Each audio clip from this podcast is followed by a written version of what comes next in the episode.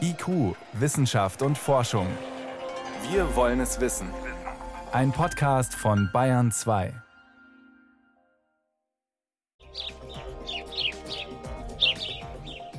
Du Spatzenhirn ist eigentlich gar keine Beleidigung, gleich mehr dazu. Außerdem, wo in Deutschland könnte ein Endlager für Atommüll entstehen, das so dringend gebraucht wird? Am Ende in Bayern? Und Haut an Haut zu kuscheln, das tut so gut. Dazu gibt es jetzt einen wissenschaftlichen Beleg mehr. Herzlich willkommen. Wissenschaft auf Bayern 2 entdecken. Heute mit Birgit Magira. Hugin und Munin, so heißen die beiden Raben, die in der germanischen Mythologie den Göttervater Odin begleiten. Übersetzt aus dem Altisländischen lauten die Namen Gedanke und Erinnerung. Also diese beiden Raben sind offenbar recht klug in den uralten Geschichten. Schon länger gibt es ja deutliche Hinweise darauf, dass einige Vögel wirklich Erstaunliches mit ihrem Gehirn vollbringen. Spatzen zum Beispiel haben ein gutes Personengedächtnis, Tauben offenbar ein Gefühl für Rechtschreibung und Krähen kann man beim Denken zuschauen. Veronika Bräse über zwei spannende Studien, die heute im Fachmagazin Science erschienen sind. Das viel zitierte Spatzenhirn zeigt, dass den gefiederten Genossen lange Zeit wenig Intelligenz zugesprochen wurde. Tatsächlich ist das Vogelhirn anders aufgebaut als das Gehirn von Säugetieren und damit auch das von uns Menschen. Denn es hat keine Großhirnrinde, die auch Cortex genannt wird, erklärt der Neurowissenschaftler Onur Güntürkün von der Ruhr-Universität Bochum. Seit 150 Jahren ist das Vogelgehirn für Wissenschaftler ein großes Rätsel. Wir haben auf der einen Seite die Säugetiere, zu denen wir gehören, die haben einen wunderbaren Kortex, also eine Hirnrinde, die ist hochgradig geordnet, die ist aufgebaut aus Schichten und Säulen. Und dann schaut man sich das Vogelgehirn an und da sieht man eigentlich nur große Klumpen, scheinbar ohne jede Ordnung.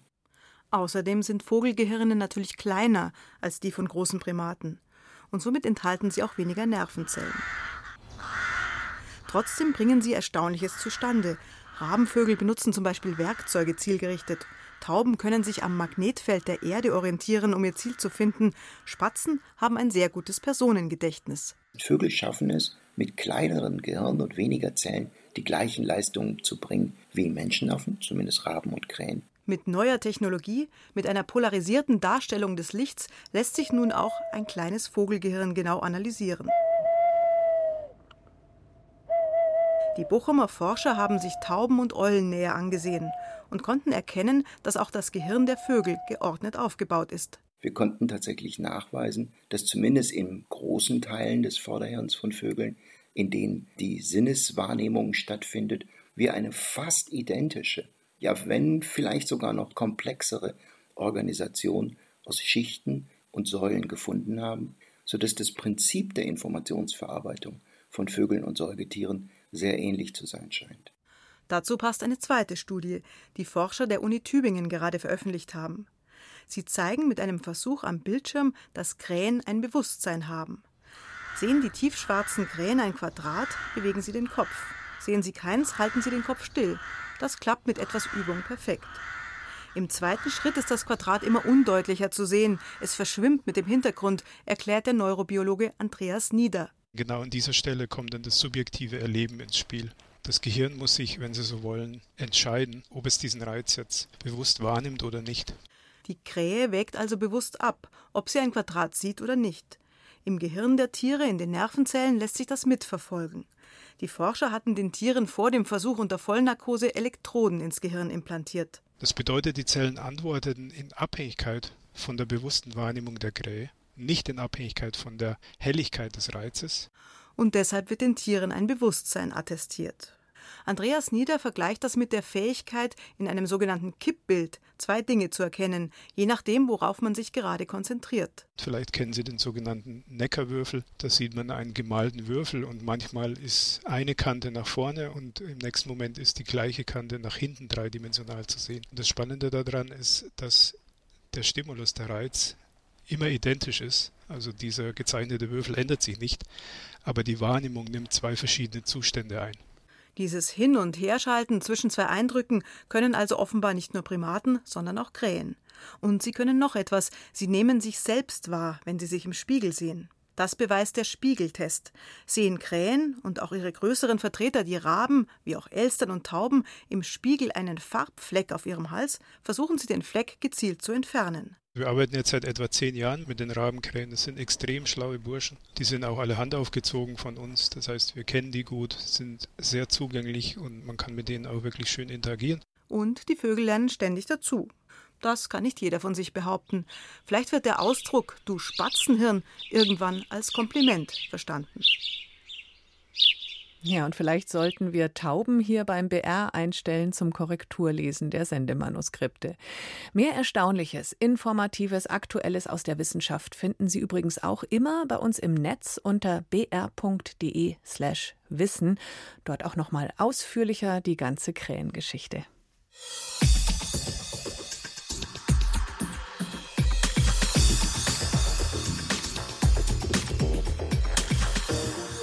Hier ist Bayern 2 um 11 nach 6. Wenn man Verantwortliche in der Politik stressen will, reicht ein einziges Wort.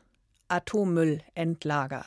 Das will niemand vor der eigenen Haustür haben. Gleichzeitig brauchen wir dringend eines. Also da kann man sich nur unbeliebt machen als Entscheider, Entscheiderin. Auch deshalb dauert die Suche nach einem geeigneten Standort dafür schon Jahrzehnte. Nächsten Montag kommt dazu ein Zwischenbericht zu Regionen, die womöglich die Voraussetzungen für so eine radioaktive Mülldeponie mitbringen. In Bayern käme vor allem das Fichtelgebirge in Frage. Wobei die bayerische Staatsregierung ja gerne betont, dass der gesamte Freistaat im Prinzip völlig ungeeignet sei für so ein Endlager. Frage an den Leiter des Bayerischen Geoinstituts an der Uni Bayreuth, Professor Dr. Hans Kepler. Kann man das pauschal heute so sagen? Sorry, bei uns geht's gar nicht? Also so generell endgültig kann man das im Moment wohl noch nicht sagen. Es werden ja verschiedene Typen von äh, Lagern diskutiert und eine Lagerungsmöglichkeit, die in Bayern diskutiert worden ist, das ist die Einrichtung von einem Endlager im Granit drin. Granite gibt es hier zum Beispiel in der Nähe im Fichtelgebirge oder auch in der Oberpfalz. Also es geht um mehrere Regionen in Ostbayern, ne? Auch Bayerischer Wald ist, glaube ich, im Gespräch. Primär Ostbayern, Fichtgebirge, Oberpfalz, auch Bayerischer Wald. Was ist der Vorteil von Granit? Warum könnte man in Granit radioaktive Abfälle einlagern für Millionen Jahre? Der Granit ist mechanisch sehr fest, hat eine sehr gute Standfestigkeit. Er ist auch thermisch sehr widerstandsfähig. Es passiert äh, mit dem Granit praktisch überhaupt nichts, wenn Sie ihn aufheizen auf 700 Grad Celsius, was ein großer Vorteil ist, da die radioaktiven Abfälle natürlich auch ständig sehr viel Wärme abgeben. Ein Nachteil vom Granit ist allerdings auch, dass er häufig sehr stark zerklüftet ist, so dass hier Grundwasser durch das Gestein zirkulieren kann. Und so eine Situation, die muss absolut vermieden werden. Mhm. Das sind also Untersuchungen, die müsste man erst sehr, sehr sorgfältig machen. Mhm. Tone, Steinsalz sind so die anderen Materialien, die in Europa in Frage kämen, auch in Deutschland. Welche Vorteile haben die im Vergleich zum Granit? Also Steinsalz ist zunächst mal auf den ersten Blick nicht so die offensichtliche Alternative, da das Steinsalz eben selbst wasserlöslich ist, auch einen relativ niedrigen Schmelzpunkt hat. Aber bei der Asse haben wir ja genau das. Genau, das liegt aber weniger an den Gesteinseigenschaften, sondern an der geologischen Umgebung. Dort hat man es mit Salzstöcken zu tun und die sind offensichtlich aufgrund von ihrer geologischen Umgebung, der Einbettung in andere Gesteine, insbesondere in Tone, praktisch über viele Millionen Jahre völlig vom Grundwasser abgeschirmt worden. Es ist also weniger eigentlich das Salz selber, was attraktiv ist, es hat auch gewisse Vorteile, aber ist vor allem der geologische Kontext, der den Salzstock äh, vom Grundwasser abschirmt. Also die Umgebung ist eigentlich fast noch wichtiger als das Material selber, in dem es lagert. Jetzt heißt es aus dem Fichtelgebirge, ja, Granit schön und gut, aber wir sind hier geologisch verdammt aktiv. Das ist ja alles sehr vulkanisch und verschiebt sich noch. Ähm, das kann gar nicht funktionieren. Ist es so? Wie aktiv ist das Fichtelgebirge? Also das Fichtelgebirge ist selber geologisch eigentlich sehr wenig aktiv. Es gibt da keinen jungen Vulkanismus, also keinen wirklich jungen Vulkanismus wie in der Eifel. Es gibt auch nur sehr wenig tektonische Bewegung wie im Oberrheingraben. Was im Fichtgebirge das Problem sein könnte, ist, man hat natürlich gewisse Erfahrungen aufgrund von dem Bergbau. den es dort früher gegeben hat, und den Betrieb von Steinbrüchen. Und daher weiß man, dass der Granit dort, wo er untersucht worden ist, sehr stark zerklüftet ist, Wasser also sehr guten Zugang hat. Und deswegen wäre diese Umgebung tatsächlich wenig geeignet als Endlager. Umgekehrt heißt es aus Wunsiedel, wenn jetzt das Fichtelgebirge noch im Rennen bleibt am Montag, bedeutet das nicht, dass der Standort geeignet ist, sondern dass die Datenlage einen Ausschluss der Region noch nicht ausreichend hergibt. Das passt aber zu Ihrer Aussage, man braucht noch wahnsinnig viel mehr Forschung, oder? Was muss noch alles getan werden? Natürlich. Also es wird mit Sicherheit niemand äh, jetzt behaupten können, dass meinetwegen das Fichtelgebirge oder die Oberpfalz geeignet ist für ein radioaktives Endlager. Dazu fehlen einfach die Daten. Es könnte allenfalls eine Situation auftreten, dass man sagt, okay, man schließt diese Region jetzt nicht von vornherein aus. Wenn man aber ernsthaft ein Endlager diskutieren möchte, dann müsste man massive geologische Erkundung durchführen. Das heißt konkret eine massive Bohrkampagne, um wirklich mal mit Kernbohrungen bis eine Tiefe von mehreren hundert Metern festzustellen, wie ist die Beschaffenheit von einem Granit in den Bereichen, wo er nicht direkt zugänglich ist. Professor Dr. Hans Kepler ist der Leiter des Bayerischen Geoinstituts an der Universität Bayreuth. Am Montag gibt es einen Zwischenbericht des Gremiums, das mithelfen soll, einen Endlagerstandort für Atommüll zu finden. Das Fichtelgebirge wäre eine Möglichkeit. Vielen Dank für Ihre Erklärungen. Gerne. Wohin mit dem Atommüll? Kein einziges Land der Welt kann diese Frage bisher abschließend beantworten. Aber irgendwo müssen die Massen an radioaktiv strahlendem Abfall sicher verwahrt werden. Und sicher heißt in dem Fall so, dass kein Erdbeben, kein Terrorist und auch kein Grundwasser rankommt, wie gerade gehört, und das für mindestens eine Million Jahre. Wie gehen andere Länder in Europa mit dieser gewaltigen Aufgabe um? Bayern 2 Reporter David Globig mit Antworten. Bei der Suche nach einem Endlagerstandort steht Deutschland noch ziemlich am Anfang. Andere Länder sind da ein gutes Stück weiter. Finnland. In Finnland gibt es ein Endlagerkonzept für die Endlagerung von hochradioaktiven Abfällen in kristallinen Würzgestein. Heißt in diesem Fall Granit, erklärt Salim Chaudhry. Der Geologe ist wissenschaftlicher Mitarbeiter am Öko-Institut in Darmstadt. Und im finnischen Granit wird bereits am Endlager gebaut. Das entsteht in Olkiluoto, das ist im Süden von Finnland. Die kleine Insel im botnischen Meerbusen ist auch Standort der größten finnischen Kernkraftwerksanlage. Im Gestein unter Olkiluoto sollen noch in den 2020er Jahren die ersten Behälter mit Atommüll eingelagert werden. Damit wird Finnland vor allen anderen Ländern ein Endlager in Betrieb nehmen. Weiter als bei uns ist man auch woanders in Skandinavien. Schweden. In Schweden da hat man beantragt, dass man jetzt mit der Errichtung am ausgewählten Standort beginnen kann.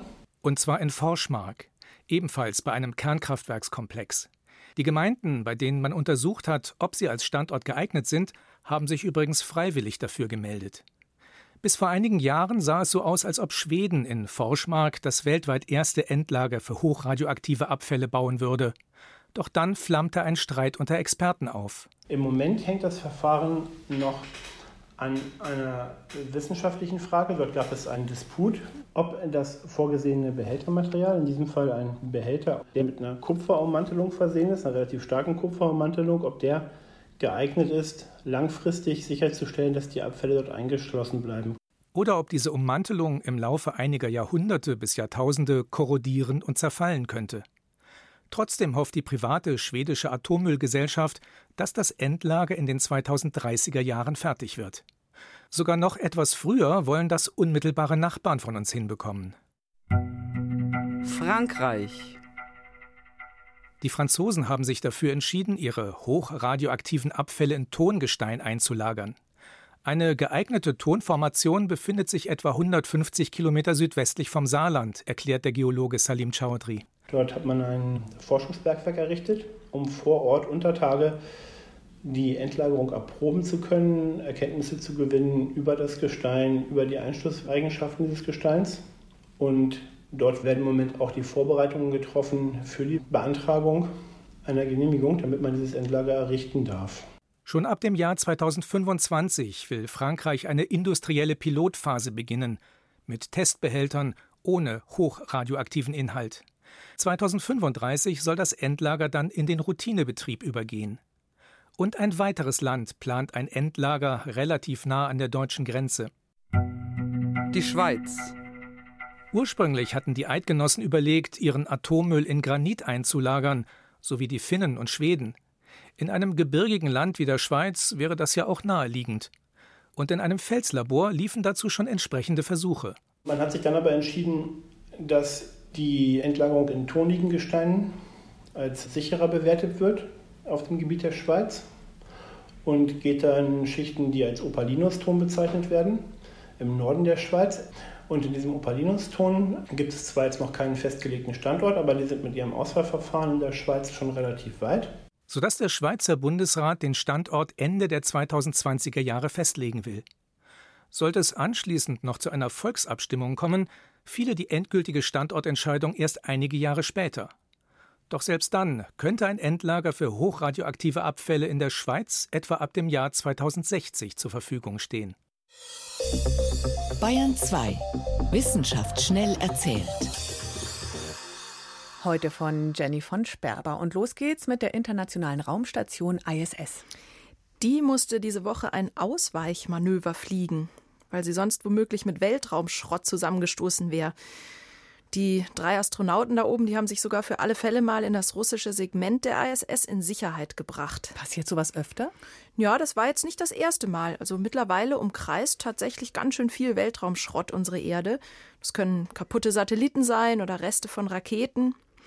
Und Forscher haben jetzt mal eine Stichprobe gemacht und acht Nächte lang nach Schrottteilen in großer Höhe gesucht. Warum mussten die die extra suchen? Ich dachte, es wird überwacht, wo die rumfliegen. Ja, schon, es wird überwacht, aber nur der große Weltraumschrott. Kleinere Schrottteile, die ungefähr so unter ein Meter Durchmesser haben, für die sind diese klassischen Überwachungsanlagen ähm, nicht gebaut. Also die sind nicht hell genug, diese kleineren mhm. Teile. Mhm.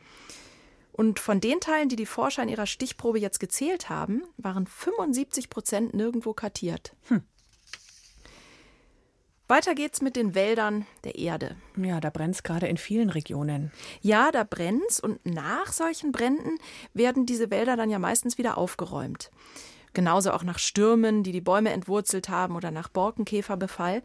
Aber genau dieses Aufräumen nach Naturkatastrophen, das schadet dem Wald nur noch mehr. Das haben jetzt Forscher der Uni Würzburg gezeigt. Warum schadet das? Vor allem wegen Bodenschäden von den Aufräumarbeiten, aber auch, weil diese zerstörten Wälder oft für viele seltene Arten ein Lebensraum sind. Da gibt es so lustige Arten wie zum Beispiel den Pilz, die zitronengelbe Tramete oder ein Käfer, der Zottenbock. Oder in den USA ist ein Beispiel der Fleckenkauz, der in Brandwäldern wohnt. Und die Würzburger, die haben sich jetzt Wälder rund um die Welt angeschaut und die Faustregel errechnet, wenn man nur 50 Prozent dieser zerstörten Waldflächen in Ruhe lässt und nicht aufräumt, dann bleiben immerhin 75 Prozent der Arten dort erhalten. Das hören vor allen Dingen auch Teenager, glaube ich, gerne. Bitte nicht aufräumen. Gilt vor allen Dingen, wenn man die Fleckenkauze erhalten will. Und wie heißt er, die gelbe Trompete? Nee, Tramete. Ich die denke mal Zitronen, die, die zitronengelbe Tramete. So, jetzt hier mal seriös. Ja. Ja, zum Schluss noch ein Experiment mit Babys zum Schmerzempfinden. Hm. Da haben Forscher in London die Gehirnströme von ganz kleinen Babys gemessen, während die einen Stich in die Ferse bekommen haben zum Blutabnehmen. Das muss man immer machen, ne? Bei den ganz kleinen. Genau, ja. Also die wurden nicht extra gequält für das Experiment. Gott sei Dank. Ähm, Im EEG haben die Forscher dann zuerst eine direkte Reaktion auf den Schmerz gemessen und danach dann nochmal so vier, fünf weitere Wellen. Und jetzt lag eine Gruppe der Babys dabei im Bettchen, eine andere Gruppe war angezogen und wurde von der Mutter gehalten und die letzte Gruppe, die war nackt, also nur mit Windeln an und hatte viel Hautkontakt von der Mutter und die Mutter hat, es, hat diese Babys auch gehalten. Und im Vergleich hat sich dann gezeigt, die erste Reaktion auf den Schmerz, die war bei allen Babys gleich, aber die nachfolgenden Wellen im Gehirn, die waren bei den Babys mit Hautkontakt am schwächsten. Und die Forscher, die interpretieren das jetzt so, der Schmerz ist vermutlich derselbe, aber wie das Gehirn den Schmerz verarbeitet und wie es darauf reagiert, das hängt vom Kontakt mit den Eltern ab. Hm. Und im Erwachsenenalter könnte ja ein Liebster oder eine Liebste dann bei der Schmerzverarbeitung helfen. Vielen Dank, Jenny von Sperber, für die Meldungen aus der Wissenschaft. IQ, Wissenschaft und Forschung gibt es auch im Internet. Als Podcast unter bayern2.de. Immer wieder stellt sich die Frage neu. muss das wirklich sein mit den Masken? Wann können wir endlich den runden Geburtstag von der Oma entspannt im großen Kreis nachfeiern? Oder normales Training in den Vereinen und, und, und. Die Infektionszahlen gehen in vielen Regionen zwar gerade hoch bei Corona, aber die Sterbezahlen und Zahl der Patienten, die auf Intensivstationen müssen, sind vergleichsweise niedrig. Darauf kommt es doch schließlich an. Also könnte man da jetzt nicht ein bisschen locker lassen? Margarete Jall ist genau dieser Frage nachgegangen und musste feststellen, es ist mal wieder nicht so einfach, wie es scheint. Die Werte, die das Robert Koch Institut in den letzten Tagen veröffentlicht hat, kommen einem manchmal vor wie ein Zahlenrätsel. Zum einen sind da über 2000 Corona-Neuinfektionen innerhalb eines Tages. Zum anderen liegen glücklicherweise nur sehr wenige Covid-19-Patienten auf deutschen Intensivstationen. Diese Zahlen sind seit Monaten niedrig. Ähnlich ist das auch mit den Toten. Die Kurve bleibt flach. Wie kann das sein? Wir vermuten, dass das primär etwas damit zu tun hat, dass sich in der Urlaubszeit jetzt die Infektionen in Richtung der Jüngeren verlagert haben. Sagt Oliver Kepler. Er ist Virologieprofessor an der Münchner LMU. In Deutschland beispielsweise ist der Durchschnitt der SARS-CoV-2-Positiven von etwa 50 auf 34 heruntergegangen. Und wir wissen, dass bei jüngeren Menschen generell die Verläufe leichter sind, weniger Menschen ins Krankenhaus kommen und weniger stark dann auch unter der Erkrankung in der Akutphase leiden. Viola Priesemann forscht am Max-Planck-Institut für Dynamik und Selbstorganisation. Sie hat in Modellen berechnet, welche Maßnahmen besonders wichtig sind, um eine zweite Corona-Welle in Deutschland einzudämmen. Priesemann hat noch eine zweite Erklärung für die auseinanderdriftenden Corona-Kurven. Was dazu kommt, ist, dass jetzt auch wesentlich flächendeckender noch getestet wird. Das heißt, diese asymptomatischen oder die Verläufe mit sehr milden Symptomen werden auch viel eher entdeckt, als sie vielleicht im März, April entdeckt worden sind.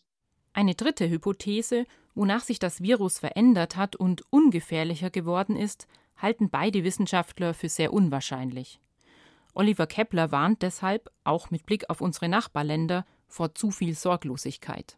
Die Zahlen auf den Intensivstationen, beispielsweise in Südfrankreich, steigen schon wieder drastisch. Da melden schon einige Kliniken wieder Überfüllung der Krankenhäuser. Das heißt, das müssen wir so interpretieren, dass es jetzt von der jüngeren Population wieder auf die ältere oder auf Risikogruppen überspringt und wir einfach mit einer Verzögerung von einigen Wochen auch wieder eine Zunahme der Schwerkranken in den Krankenhäusern sehen würden. Tatsächlich schreibt das Robert Koch Institut in seinem täglichen Lagebericht, dass der Anteil der Fälle in der älteren Bevölkerung in Deutschland leicht zunimmt.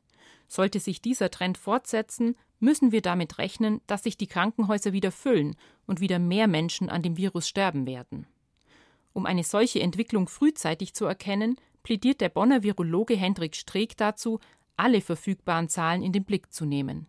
Neben den Infektionszahlen natürlich auch die Anzahl der Tests, wie viele stationär behandelt werden müssen und wie viele intensivmedizinisch behandelt werden müssen. Daraus, von diesen Daten und unseren Kapazitäten und Ressourcen, kann man sehr gut Schwellenwerte definieren wie sich das Pandemiegeschehen verhält, aber auch wie man weiteren Umgang damit haben sollte. Und daher plädiere ich da wirklich für eine Ampel, die das zusammenfasst, damit es auch leicht verständlich zum einen für jeden ist, aber auch auf den Kreis runtergebrochen und bundeseinheitlich zeigt, wie sich das Infektionsgeschehen verhält. Sobald sich die Zahlen verschlechtern, spielen die Gesundheitsämter eine besonders wichtige Rolle, sagt Viola Priesemann. Sie müssen schnell die Kontaktpersonen von Infizierten ermitteln. Die Gesundheitsämter tragen ganz wesentlich dazu bei, dass die Ausbreitung von dem Coronavirus unter Kontrolle bleiben kann. Sind die Behörden aber wegen steigender Fallzahlen überlastet, müssten wir alle uns sehr viel stärker einschränken, als das im Moment der Fall ist. Hm. Margarete Jall war das mit Erklärungen, warum die niedrigen Sterbezahlen bei Corona im Moment wahrscheinlich nicht von Dauer sind. Das war's mit IQ hier in Bayern 2. Ein schönes Wochenende wünscht Ihnen Birgit Magira.